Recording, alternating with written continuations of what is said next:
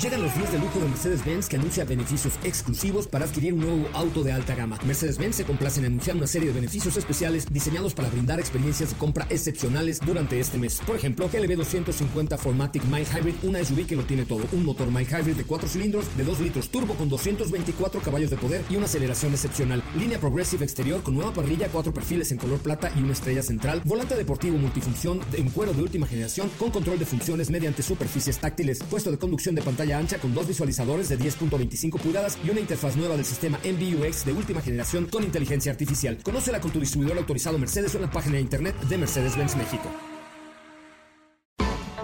MBS Radio y el Dr. Zagal han dispuesto una generosa y elegante mesa para celebrar este banquete.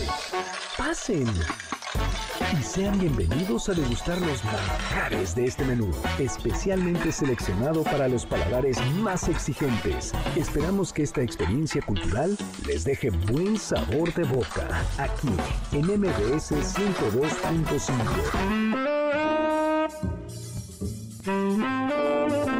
¿Dónde se ubicaba Constantinopla? ¿Por qué fue tan relevante en la historia? ¿Cómo fue el liberalismo en México? ¿En dónde vivía Maximiliano de Habsburgo antes de ser emperador de México? ¿De dónde vienen las donas? ¿Por qué tienen un orificio en su centro? ¿Cómo convencieron a Maximiliano de venir a México?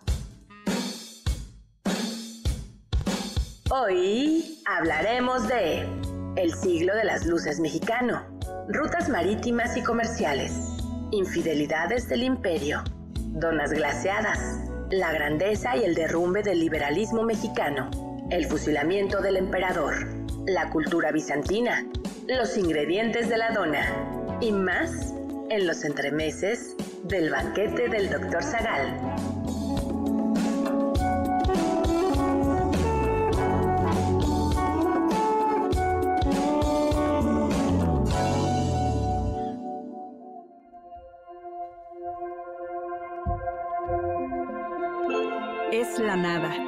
La indolencia que no quiere ser destronada.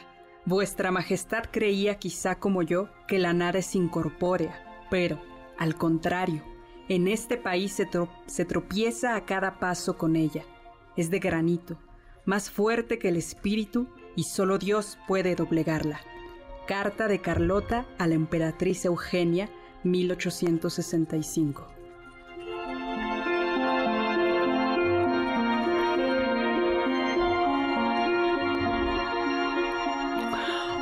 Amigos y amigas, ¿qué tal? ¿Cómo están? Yo soy Héctor Zagal y estoy contentísimo, encantado de estar con ustedes este miércoles 22 de agosto, 10 de la noche, 23 de agosto, en estos entremeses del banquete del doctor Zagal. Antes de presentar a quienes comparten conmigo la mesa, vamos a presentar la carta. Eh, primer tiempo hablaremos de un personaje y por eso citamos, no, no hablaremos de Carlota, sino de Maximiliano de Habsburgo. Pero bueno, la carta viene muy bien. Después tendremos como segundo plato, hoy hablaremos del libro de Ángel Gilberto Adame, Siglo de las Luces y las Sombras, apuntes para una historia de los liberales en México y tenemos al autor que va a hablar. En el tercer momento viaja en el tercer momento, pues como que hay que relajarse, necesitamos carbohidratos y vamos a hablar de la historia de las donas. Y finalmente, ya recuperadas las fuerzas, visitaremos la lejana Estambul. Y como siempre nos acompaña elegante y distinguida, la voz más famosa de la radio, que es Carla Aguilar. Hola Carla Aguilar, ¿cómo estás? Muy bien, doctor, muchas gracias. Pues muy bien. Y del otro lado tenemos en representación del amor, en representación de los ideales, del enamoramiento, del corazón, del romanticismo, a nuestro pequeño soldado del amor. Hola doctor, ¿cómo está? Buenas noches. Te, tenemos unas, un día te vamos a dar una sorpresa, vas a ver. Ay. Eh, ya, ya estamos, estamos conspirando. Una radio escucha. ¿Qué? Eh, eh, hay una conspiración. te, va, te va a interesar. No te... Ay, Dios. No, vas a estar decepcionado. Sí, no, no, no te apures. del, nuestro soldadico del amor. bueno, Pues entremos cuanto antes en materia, pero antes de eso mm, vamos a saludar a Juan Manuel que ya nos está escuchando, ¿no? Muchas gracias, saludos. Y entremos en materia. Entonces quedamos que hablábamos de Maximiliano. Maximiliano. Su gran amigo Maximiliano. Pues sí, es que yo, yo le- ahora sí decidí, les pedí que habláramos de Maximiliano porque este domingo es el último día que tenemos a Maximiliano de Habsburgo en esta temporada en el Castillo, Imperio, este monólogo basado en mi novela. Y de despedida vamos a regalar Un pase doble. un pase doble eh, de Maximiliano de Habsburgo y además un ejemplar de Imperio. Uy, firmado y todo. Em, ¿Firmado y todo? Sí, firmado y todo. Entonces, para quien nos diga dos nombres, además de Maximiliano, que tenía Maximiliano. Maximiliano tenía uno, dos, tres, cuatro, nombres. Bueno, pues eh, hablemos un poco de Maximiliano. ¿Tú viste la película La Emperatriz? Serie, ¿no? La, la serie. La serie. no, ¿La vieron? no le he visto, doctor. ¿No la viste? No. ¿Y tú? Yo sí. Y pues sí que, hay... que quedé asqueado. ¿De qué? ¿De Maximiliano? está terrible. O sea, históricamente está terriblemente mal hecha. O sea, su hermano es un ángel, cosa que no era. Maximiliano es este bastante malvado, pero malvado como si fuera el guasón, cosa que tampoco era. Ñaca, ñaca, jeje. Sí, Sí, no, sea, no. Y no. además la mamá, esa, la mamá, Ay, la de- mamá, esa sí sí. era mala. Sí, esa sí era sí era mala. Bueno, pues en efecto Maximiliano nació en el Palacio de Schönbrunn, en Viena, que tenía creo que algo así como mil habitaciones. Segundo hijo del archiduque Francisco Carlos de Austria y de la princesa de Baviera, Federica Sofía Guillermina Dorotea. ¿No? A ver si le pones así a una de tus niñas, ¿no? Eh, Federica Sofía eh, Guillermina Dorotea Sakaguchi. Su título era archiduque de Austria, eh, era príncipe de eh, Hungría y príncipe de Bohemia, ¿no? Pero la historia es que, pues ya se dio cuenta que, pues que no iba a ser el emperador, ¿no? Porque va que cuando pues está su hermano, eh, hay que decir que en realidad la mamá, la archiduquesa Sofía, da algo así como un golpe de estado en términos prácticos y coloca a su hijo, o sea, depone al esposo y coloca a su hijo como eh, emperador Sí. de Austria. Por eso era una mujer de armas tomar. Hay una carta de, Carl- de, Max- de la archiduquesa Sofía a Maximiliano cuando ya Max se quiere regresar después de que aquí le está yendo como en feria y su mamá le dice algo así como, mijito, te aguantas, ¿no? Le dice, te esperas, eh, espero que estés hasta el último momento da- allá y que Un si regresas, abdica, ¿no? y que si regresas, regreses con, con honor, como quien dice. Aunque Fue- sea por los pies por delante, pero, con pero- honor. pero con, ho- con honor, ¿no? Cuando nace además ya el segundo, el, el primogénito, el varón de, de su hermano, pues ya queda muy claro que él no está. Era un hombre, eh, en contra de lo que lo presenta la serie, se ve, era un hombre ligeramente frívolo, no frívolo, voy a decir, era un hombre muy inteligente, con una gran sensibilidad artística, pero pésimo para los números. Lo cual es muy importante si vas a gobernar un imperio. Claro. Porque en realidad gobernar un imperio, sí, eh, en- yo creo que siempre ha sido la guerra y las finanzas. Y Maximiliano, eso de los números, ¿no? Pero eso sí era muy culto. Hablaba alemán. Por cierto, cuando, llega, cuando llegó a México, las imperialistas, las mujeres de la alta sociedad mexicana decían, pero ¿por qué no habla usted francés? Decía, porque soy austriaco. Pero no habla fra- francés en Austria. No. Eso se, eso se lo decían. eh, bueno, hablaba alemán, hablaba húngaro, porque era eh, rey de Hungría, habl- hablaba eh, un poco de checo por Bohemia, bueno, hablaba también algo de polaco, hablaba italiano, sobre todo véneto, italiano, porque Venecia en ese momento, eh, la Lombardía era parte de Austria, hablaba evidentemente francés, que era el idioma de la, de la mm, diplomacia, hablaba un poco de inglés y leía algo de latín y algo de griego. Wow. Y Pero no hablaba español. no, cuando llegó a México aprendió con relativa facilidad el Ajá. español. Lo, lo aprendió, por ejemplo, se sabe que un 15 de septiembre da, lo cual es bastante ridículo, da el grito de independencia. Están los soldados franceses ahí y él y dice, viva el emperador, viva yo, viva el emperador. Bueno, gritan, viva el emperador de Francia y viva el rey de los belgas. O sea, dicen, pero ya lo dio en español y dicen, me ayudaron a traducirlo, pero lo, lo dio en español. Que además esta tradición del grito viene con él, ¿no? Sí, bueno, digamos, en Dolores él la consolida. Ajá. Y luego comenzó a aprender náhuatl. Fernando, un descendiente del rey Nezahualcóyotl, le comenzó a dar clases de náhuatl, ¿no? Qué interesante, pues suena bien esa habilidad que tiene para Sí. las lenguas como diplomático, ¿no? Pero para ser emperador se necesita mucho más Sí. que poder hablar todos esos idiomas. Eh, y decían que era como, se ha dicho que era liberal. Eso no es exacto, era regalista.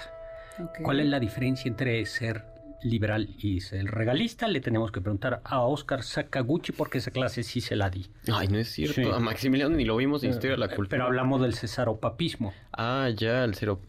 Ya.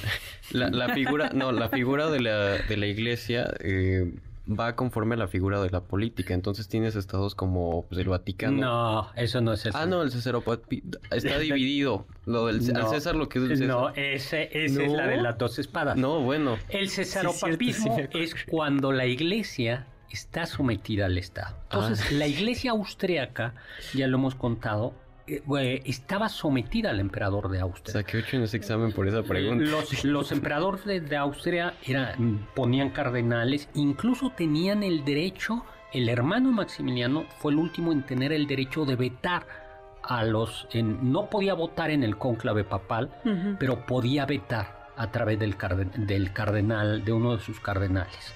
Es decir, podía decir, si sale este, en mi nombre dices que no. Entonces era, pues, cuando llega a México, ¿Y algunos... cómo llega a México, doctor? Bueno, porque él era feliz, no era feliz gastando dinero y tenía tres grandes propiedades: el castillo de Miramar, luego se compró una islita, la isla de la Croma, con un palacete. Se la habían quitado a unos clérigos, a unos monjes, y, y la maldición decía que aquel que habitara esa iba a te- isla iba a terminar mal. Pero pues ya tenía tu isla con el palacete y el castillo en Miramar, pues necesitabas una lanchita. Y ese era el yate Ondin. Pero se acabó su dinero. Mm. Por- porque le daban como su domingo, ¿no? El emperador de Austria le daba lo su domingo. despilfarró. Lo despilfarró. Y en una ocasión lo mandan, porque además era, lo mandan, no sabían qué hacer con él, a una misión diplomática a Bruselas, a, la, a Bélgica. Y entonces eh, Carlota queda enamorada de él y él queda enamorado de su dinero. Y se, eso se sabe. Ay, pensé que iba a decir de ella. No, yo también. Y eso se sabe porque eh, entró directamente al tema. O sea, eh, o sea... ¿A ti cuánto te dan al mes? Sí, pues, y, y llega un momento en que el rey o alguien dice, no, no, no, oye, pero antes hay que preguntar otras cosas. No, Sí, claro. Sí, y por eso eh, el papá, eh, blo- eh, mm, ¿cómo se dice? Blindó muy bien la riqueza de, De Carlota. de Carlota. Entonces, con, compara- con la riqueza Carlota siguió pagando sus cosas. En lugar de decirle cuál es tu lugar favorito, le decía, ¿cuánto ganas del coco? Sí. Y de ahí eh, fue virrey, pero el, el papá le dijo, bueno, pero este señor no hace nada. El rey eh, de Bélgica. Y le dijo al emperador de Austria, dale una chambita que... Algo de verdad, dame trabajo. ah, a dale este trabajo. Y entonces lo mandaron de virrey a Lombardía. Y estaban ahí contentos porque él intentaba hacer buena onda, pero los italianos evidentemente no lo querían. Este, y eso le va a pasar en México, eh, que a veces intentaba hacer buena onda, pero pues decían, sí, pero eres un invasor. Sí, claro. Eh, perdió Austria, Venecia, el, el Lombardía y lo regresaron. Pero él dijo, bueno, pues ya feliz, ¿no? Lo ya, intenté. Ya, este, ya lo intenté. Y Carlota le dice, no, yo no. Y entonces Napoleón III y nos vamos a, a un corte ya con eso. Cuando eh, decide meter las narices en México, dice, necesitamos un, un príncipe así como europeo y medio... eh, Perdón para los imperialistas, pero medio menso. O sea, pretendían que fuera como un títere, nada Sí, más. eso. Ok. Y Carlota fue la que presionó, porque él no quería venir. Eh, no quería venir porque sea algo. No, si yo estoy a gusto acá. Sí, claro. Y nos vamos a un corte, perdón, pero vengan a ver Imperio. Van a ir a escuchar nuestra versión, sino la de Maximiliano Lasburgo este domingo a las 7 de la noche en el Castillo de Chapultepec. Vamos a un corte y regresamos. Del diccionario del doctor Zagal.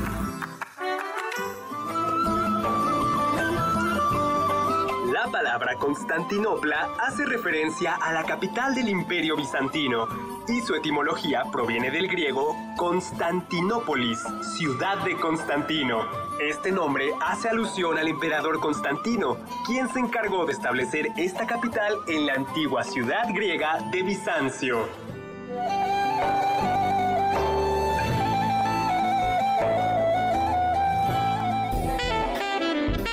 Te pierdas ninguno de nuestros menús y sigue el banquete del Dr. Zagal a través de las redes del 102.5. En Twitter, arroba mbs 102-5. ¿Quieres felicitar al chef por tan exquisito banquete? Llámale al 55 51 66 1025 en MBS 102.5. Estás escuchando el banquete del Dr. Zagal. ¿Quieres contactar a los ayudantes del chef?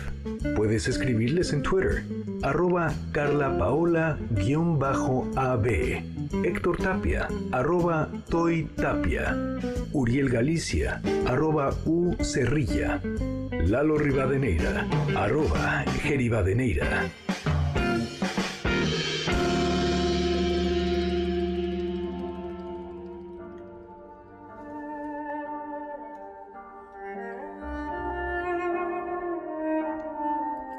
Mi abuelo, al tomar el café, me hablaba de Juárez y de Porfirio, de los suavos y los plateados, y el mantel olía a pólvora.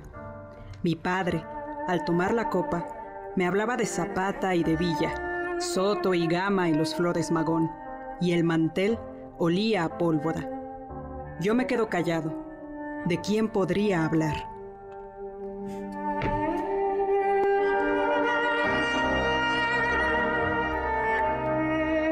Hola, estamos de regreso, bueno, pues con este bellísimo poema de Octavio Paz, hablando de su abuelo y de su padre, Ireneo Paz. Y como les prometimos, tenemos el libro del que vamos a hablar hoy es El siglo de las luces y las sombras.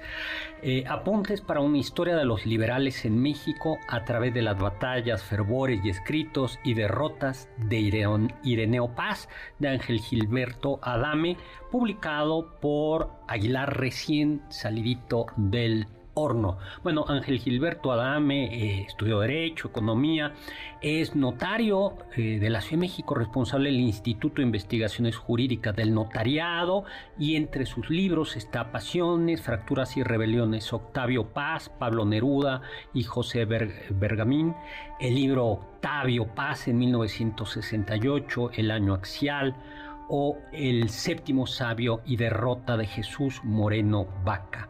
Bueno, pues eh, muchísimas gracias Ángel Gilberto por estar con nosotros con, en, este, en este espacio, ¿no? Un placer estar por aquí, doctor, y un honor también. Bueno, pues mil gracias. Platícanos, eh, eh, bueno, a mí algo cuando llegó el, el libro a mis manos me gustó, eh, que es, como, como bien lo dice, es la historia del país a través de un personaje o la historia de un personaje a través del- de un país, ¿no? Y, y del siglo, pues del siglo XIX, que es en efecto el siglo de las luces y las sombras. Yo creo que más de sombras, pero, pero no. Bueno, ¿por qué no nos plantea? Además, para quienes eh, vi- hemos vivido o estado en el entorno de Miscuac, los Paz son, son, son una figura, Sí. ¿no?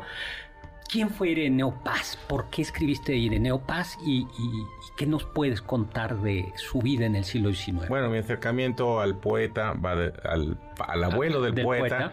va de la mano de mis propios intereses sobre el poeta. Me acerca- eh, es- soy un eh, estudioso, admirador de nuestro único premio Nobel de Literatura y me lleva de la mano a preguntarme de sus orígenes. La vida del abuelo me sorprende, me avasalla.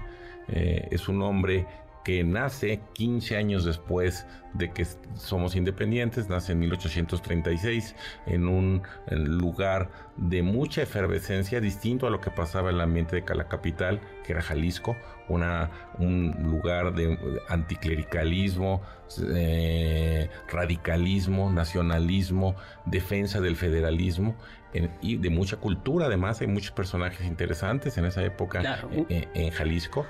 Y entonces la vida de Irineo, que es longeva, es un hombre que fallece hacia 1924, ya casi entrando a los 90 años. Sus múltiples actividades me permite, al asomarme en su vida, hacer, darme una revisitada, una revisada a ese siglo XIX mexicano. Es impresionante, ¿no? Porque nace cuando México todavía incluía, cuando California, Arizona, Nuevo México eran parte de este, de Estábamos este perdiendo Texas. estamos perdiendo Texas, pero en ese momento todavía faltaban unos años para la guerra del 46 eh, y muere después de la revolución. En efecto, el espectro de tiempo es, es muy, muy impresionante, ¿no? Claro.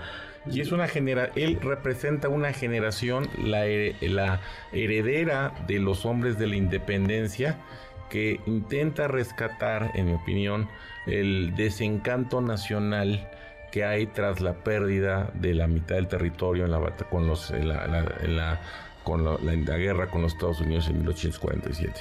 Yo he escuchado varias veces que los lo han comentado por aquí, el desencanto que trae la firma del Tratado de Guadalupe Hidalgo, que incluso lleva a varios mexicanos de esa época ya, decir, All México, ya llévenos porque no sabemos cómo gobernarnos. Es este grupo de jóvenes el que apuestan porque México sí puede construir un país independiente, una nación soberana, y dentro de estos jóvenes está Ireneo Paz. ¿Él cómo lo definirías? ¿Es un liberal? A ver, primero, ¿es un liberal, eh, un liberal o un conservador? ¿Y qué es un liberal y qué es un conservador en el siglo 19. Es importante esa categoría dejarlo claro que es liberal del siglo XIX, porque a veces abusamos de las categorías, traemos liberal al siglo XXI. Bueno, eso no tiene nada que ver, son otras cosas distintas. El liberal del siglo XIX son liberales en México que están influenciados por el pensamiento de la ilustración. La masonería tiene mucho que ver también en la defensa del federalismo, el, el estar pensando mucho, el liberal del siglo XIX mexicano está con eh, pensando mucho o viendo como modelo el modelo estadounidense, el adoptar lo que pasó en las 13 colonias, en eso están pensando mucho esos liberales, eh, liberales mexicanos y en la, en la apuesta por el sistema republicano. Y eh, creen en el libre mercado, ¿no? Sin lugar a dudas, creen, así es. Creen en el mercado y desconfían de las propiedades comunales. así es. ¿Y un conservador? El conservador tiene una influencia más europea. Hay que recordar también a, tu eh, auditorio, eh, doctor, que México, el México independiente, eh, vivió 300, a veces no lo recalcamos suficientemente, fueron 300 años de, colonia, donde el país se acostumbró a vivir un régimen de esa naturaleza, con una monarquía, un régimen más o menos centralista, que estos jóvenes radicales, o la primera generación o la segunda, pues lo que están pensando, por eso al independizarnos, lo que tenemos de inmediato es el primer imperio de Iturbide. porque era lo que sabíamos. Eso es lo que se sabía. Estos personajes de los cuales se suma Irineo toman el modelo exitoso estadounidense, eso es lo que están pensando ellos. Y que además en el mundo todavía las repúblicas son pocas, ¿no? Porque Francia todavía tendrá su época imperial, Italia es una monarquía, bueno, Italia no es un conjunto de monarquías, ¿no? O sea, el, el modelo republicano era...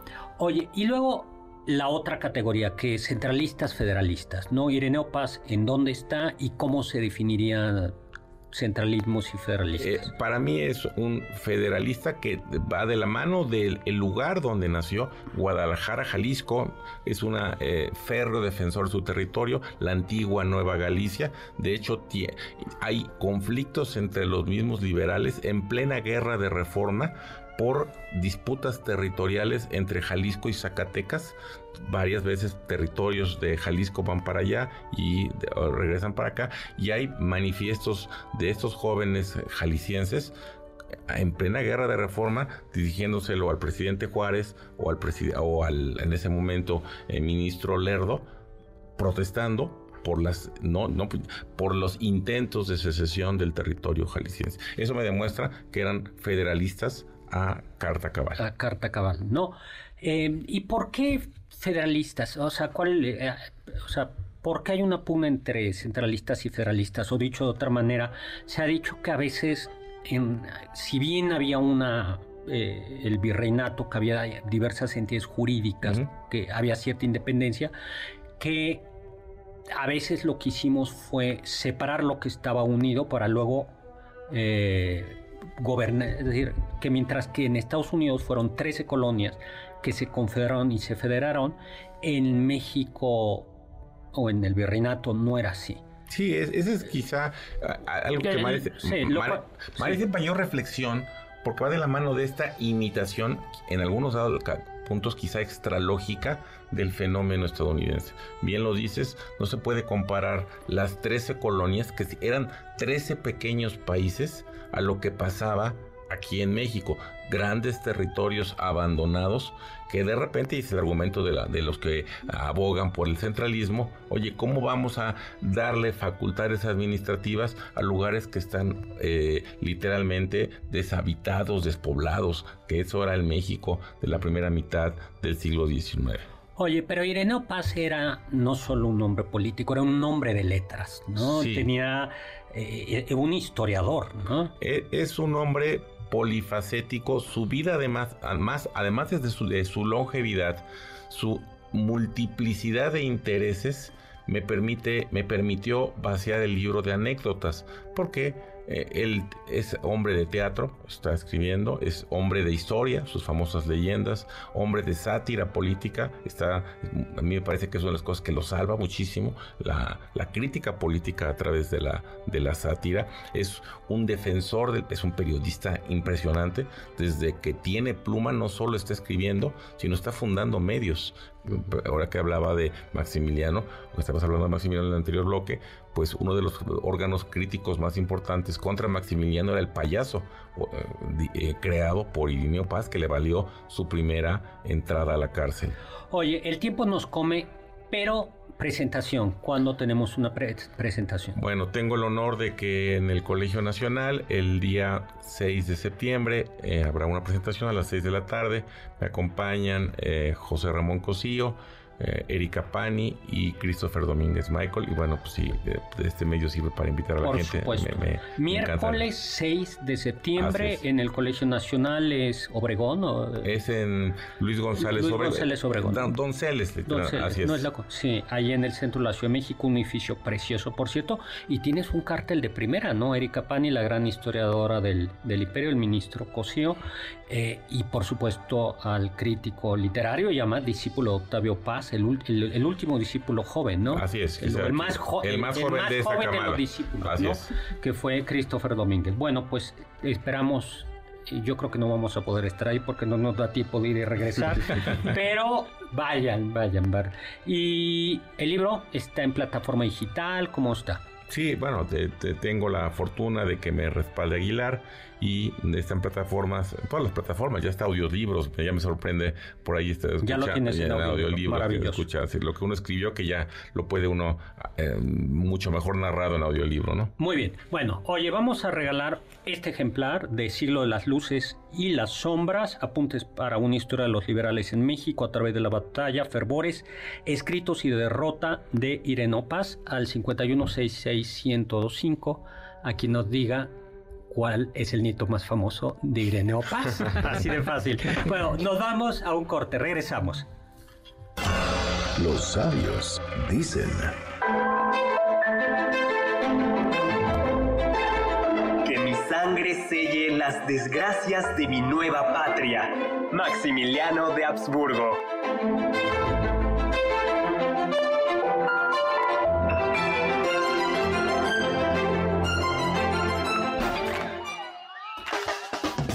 ¿Faltaste alguno de nuestros banquetes? ¿Quieres volver a degustar algún platillo? Escucha el podcast en mbsnoticias.com.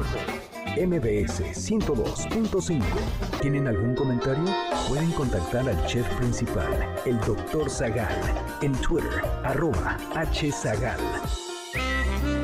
Sigue el banquete del Dr. Zagal a través de las redes del 102.5 en facebook.com diagonal mbs 102.5.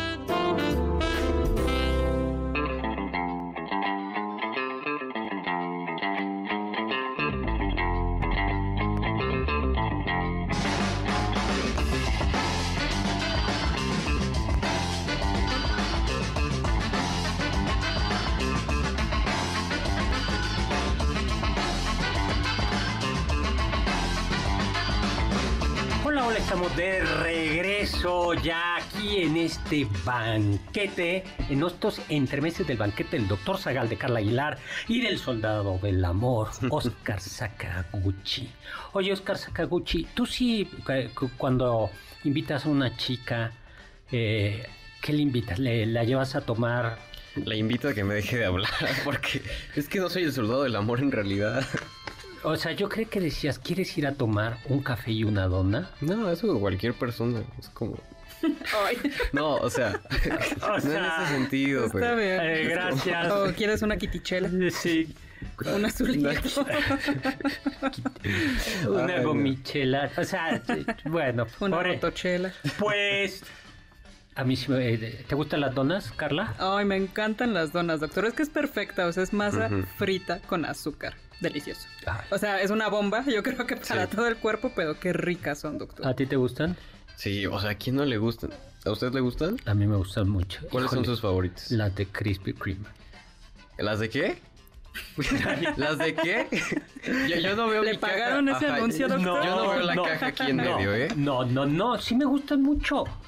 ¿Sí? Sí. Sí, que ojalá nos estén escuchando nuestros No, amigos de además, cada Krispy vez Kreme. Escuchen al doc, son les sus compro a mis preferidas. sobrinas. Ah, Les compro a mi sobrina, llevo, oye, de la- llevo las seis porque son dos para mí, una para cada una de mis sobrinas, una para mi mamá y una para mi cuñada. Pero dos para mí. Bueno, pero, pero vamos a hablar de cosas serias. y ¿no? mándenos donas. Este... Eh, este, de- bueno, pues eh, en realidad, como todas las co- como todos los platillos, las donas tienen una larga historia. Parece que son algo así como bisnietas. No, yo no diría que tataranietas de oli, eh, oli- ¿cómo se llama? Pastelillos de aceite. Que en realidad son un tipo de buñuelo. Entonces, lo que pasa es que nosotros en México siempre pensamos en el buñuelo de rodilla delgadito, delgadito. Así es. Pero hay un buñuelo, incluso en algunas partes ya lo hemos platicado de México y en, y en Europa, que es eso una bolita de masa. Eh, pues sí, allá por el siglo XVIII, lo recuerdo como si fuese hoy. ¿Usted Eh, recibió a los colonos holandeses? Está- eh, no, Ay, ay. eh, yo estaba en Holanda todavía. Yo ah, estaba- los Ah, despidió ya, ya, ya. entonces. Sí, Buena suerte. Yo estaba, yo les daba a ellos, pues, los despedí y justo algo que les gustaba mucho eran estos bollitos, pero que estaban fritos y que estaban fritos en manteca de cerdo. Y eso tiene una razón y es que el aceite de oliva es mediterráneo y en Holanda aquello estaba muy muy Complicado. muy Muy lejos. muy muy muy lejos, ¿no? Y que llevaban eh, azúcar, lo cual era muy muy caro. Y eh, Washington Irving, que tiene su historia de Nueva York, donde aparece la historia de San Nicolás, cuenta un poco cómo eran estas bolitas. A veces adornaban la mesa inmensas tartas de manzana o platillos llenos de duraznos y peras en conserva, pero siempre contaba con un enorme plato de bolas de masa azucarada fritas en grasa de cerdo y llamadas donuts u olicoex, una especie de pastel delicioso, actualmente poco conocido en esta ciudad, excepto en las familias holandesas genuinas. ¿Y qué tiene que ver Nueva York con Holanda? Oscar Sakaguchi. Bueno, las grandes migraciones de Holanda se dieron a lo que antes era Nueva Ámsterdam, ya que después pasó a ser A Nueva ver, York. ¿Y qué parte de O qué puras preguntas para que me Eh, equivoque. Claro, pues sí. No. ¿Qué toponimia de Nueva York conserva todavía una referencia explícita a Holanda? Uy. A ver. ¿cuál? Har, Harlem. Harlem. Harlem es nada más que en holandés, creo que lleva dos As o dos Es, pero es Harlem, es un nombre holandés. Pero había un pequeño problema con estas bolitas y es que en ocasiones el centro no se cosía por lo que debían ser rellenadas con frutas frescas para disimular, disimularla. algunos- algunas nueces, ¿no? Unas algunos frutos secos también. Una de estas descendientes mm, de estas familias holandesas era Elizabeth Gregory, quien en 1847 le entregó a su hijo unos dulces aún sin co- sin cocinar y su hijo se llamaba Hanson Gregory. eh, capitán de un barco mercante para que durante su largo viaje era como su lunch, ¿no? Así es. Para este, este largo viaje de varias semanas lleves ahí. Pero pues era, el mismo Hanson lo dijo en una entrevista al Washington Post en 1916, dijo que aquello era una lata porque freír en alta mar era complicado y que... Sí, porque el centro siempre quedaba Quedaba- crudo. Cra- Y eso es indigestivo. No, y luego Claro. intentaban otras formas, o sea, eh, doblaban el bollo o buñuelo, lo doblaban y así ya lo metían al aceite, pero pasaba lo contrario, el centro se, bueno, no se cocía más, pero se llenaba mucho de aceite. Había mucha grasa. Entonces te ¿no? lo comías y era como de, ay, está pesado. Pues sí, y intentaron, luego le intentaron como hacer como una bolita, Como- ajá. co- como un, como un, ¿cómo se dice? Alargado y darle vuelta, como un circulito. Sí. Pero es. no lo lograban, no lo lograban, hasta que en ese momento tuvo una epifanía que cambió la historia de Occidente. Un día se hartó y no, entonces... fue una epifanía. Nah. Una epifanía así que cambió la historia de Occidente. Ajá. Así De es. repente vio la luz y dijo, ¿y si le hacemos un agujero? Eh, y entonces eh, las frió con el agujero, le quitó el centro a esos... Ujú. ¿Y qué salió? Nacieron las donas. Eso es epifánico. ¿No? bueno, pero cuando hay, hay- una historia que yo creo que es bonita, ¿no? Es un poco triste, pero bonita. 1917, los Estados Unidos están en guerra, en la Primera Guerra Mundial, y el Ejército Salvación intenta ayudar a los soldados estadounidenses eh, con pues ver cuáles eran sus necesi- necesidades y hacían en lugares pues cercanos al frente como unas pequeñas cabañitas Claro. atendidas por dos hombres y cuatro mujeres pues donde les daban algo comida caliente Les ayudaban a surcir su ropa, también. ¿Tú sabes surcir tu ropa, Oscar Sakaguchi? No. No. A ver, usted, doctor. Sí, por ¿Tú, supuesto. Carla? Claro que sí. Ay, yo A hubiera ver. dicho que sí. Soy una mujer del siglo XXI que claro que sabe surcir su ropa. Por favor, o sea, bueno, a mamá de Oscar Sakaguchi, que póngalo, Unas clasecitas. póngalo a surcir su ropa. Bueno, no, más que surcir su ropa, por lo menos pegar unos botones. Claro. Bueno, eso ¿Eso sí lo haces? sí. No. Es que los botones me quedan colgando, pero pues no se caen ya. Bueno. Minuto ahí.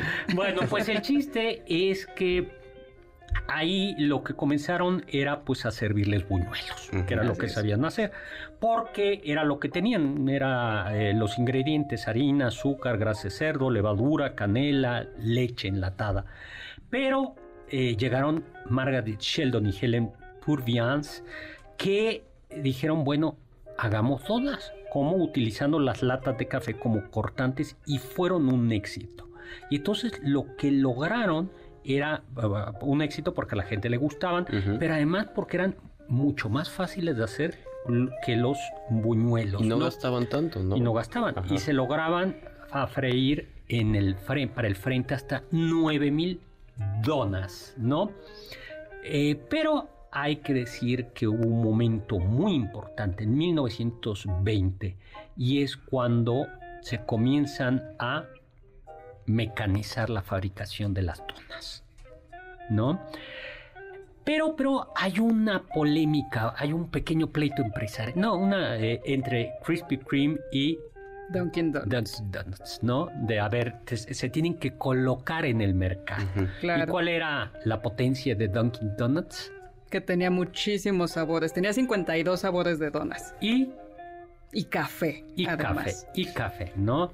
Eh, Así es. Y café. En cambio, Krispy Kreme únicamente vendían por muchos años la dona glaseada, que les iba bastante bien, pero pues al mercado le gusta la variedad. ¿no? Yo nada más digo que es mejor la calidad que la cantidad. Mándenos donas. Este, También, quien sea que nos está escuchando, Ajá. ¿eh? Sí. Pero algo Pues- interesante también es que las donas se colocaron rápidamente como un, un, un- un gran bocadillo entre el pueblo norteamericano porque se sentían los estragos Sí. de la Gran Depresión y algo importante era vender comida a muy bajo precio y qué mejor que las personas que ya Tenían sus ocho horas con sus 30 minutos de descanso, rápidamente vas por tus donitas y ya. Algo parecido a las palomitas de maíz. Ya platicamos esa historia de por qué se hicieron populares en Estados Unidos. Y parece que la receta de estos señores de cream tiene que ver algo de, con un viejo cocinero francés de Nueva Orleans. Así y es, es. que en efecto hay cierta, la, hay cierta masa que, a ver, no es, no es un bollo cualquiera, o sea, no es una masa frita. Sí. Y Además, luego- la primera receta incluía papa, lo que le daba una consistencia muy interesante porque la hacía mucho más esponjosa y más cargada de carbohidratos, claramente. Una pregunta. ¿A qué huelen los países? ¿Ustedes alcanzan a oler los olores de los países? Tú, Sí, por cada ejemplo- país huele A ver, distinto. cuando yo me acuerdo, cuando llegué a España, de, olía a una mezcla de tabaco, ajo y una loción, algo que yo no identificaba y luego supe que era una loción de pachulí. Sí, muy penetrante, sí, muy, muy fuerte. penetrante, ¿no? ¿A qué huele Estados Unidos? Ay, yo fui a Nueva York una vez y se me quedó mucho el olor de cierto sándwich eh, de una cadena Yo digo que verde. huele a donas. Los files. A mí me, justo me huele como a, a dona con mucho café. Exacto. ¿Y a qué huele México? Y ya nos vamos. A A tacos. cebollas con perejil y harina y tortilla. Sí, Y los mexicanos. Ay, qué rico, huele a Sí, taquería. Huele a taquería. bueno, pues vamos a un corte para hablar de temas serios. Escuché que... 1993, la ciudad de Nueva York fue testigo de la dona más grande que se haya hecho en la historia. Esto, pues, un grupo de personas se encargaron de preparar una dona estilo americano rellena de mermelada de frambuesa con un diámetro de 4 metros y 40 centímetros de altura. Su peso total era de 1.7 toneladas.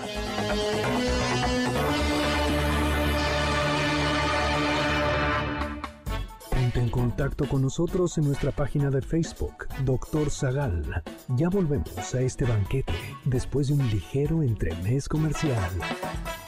¿Listos para el siguiente platillo? Quédate con nosotros. Aún hay mucho por picar y la promesa sabrosa, el postre. Hay quien dice que... bizantinos se llamaban a sí mismos romanos, pues al fin y al cabo ese era el origen de su cultura y del emperador Constantino. No fue sino hasta después de la caída del imperio que comenzó a conocérsele como Imperio Bizantino.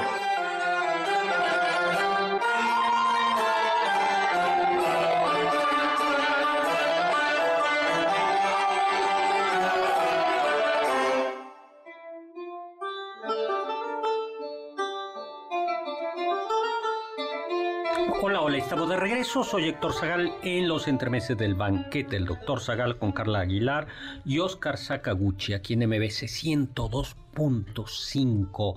Ya no me dio tiempo mandarle saludos a Mario Urbina que nos pidió que habláramos de Juan Nepomuceno Almonte, quien fue en efecto una figura clave para traer a Maximiliano de Habsburgo.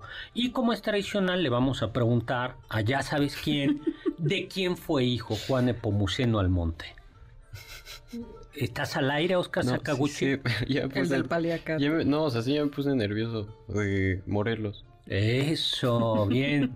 Que Antes no de, dije Morelia. de- ahorita. de José María Morelos. José de, de Morelos y Pavón. Antonio González, que nos escucha desde Whisky Lucan, la tierra Del whisky. del whisky. y eh, Muchos saludos. también buenas noches desde Abu Dhabi. Un poquito tarde, pero ya está aquí. Ay, no, muchas gracias por Ay, acompañarnos. gracias, Ayeda. Mil gracias por escucharnos, ¿no? Eh, por escucharnos.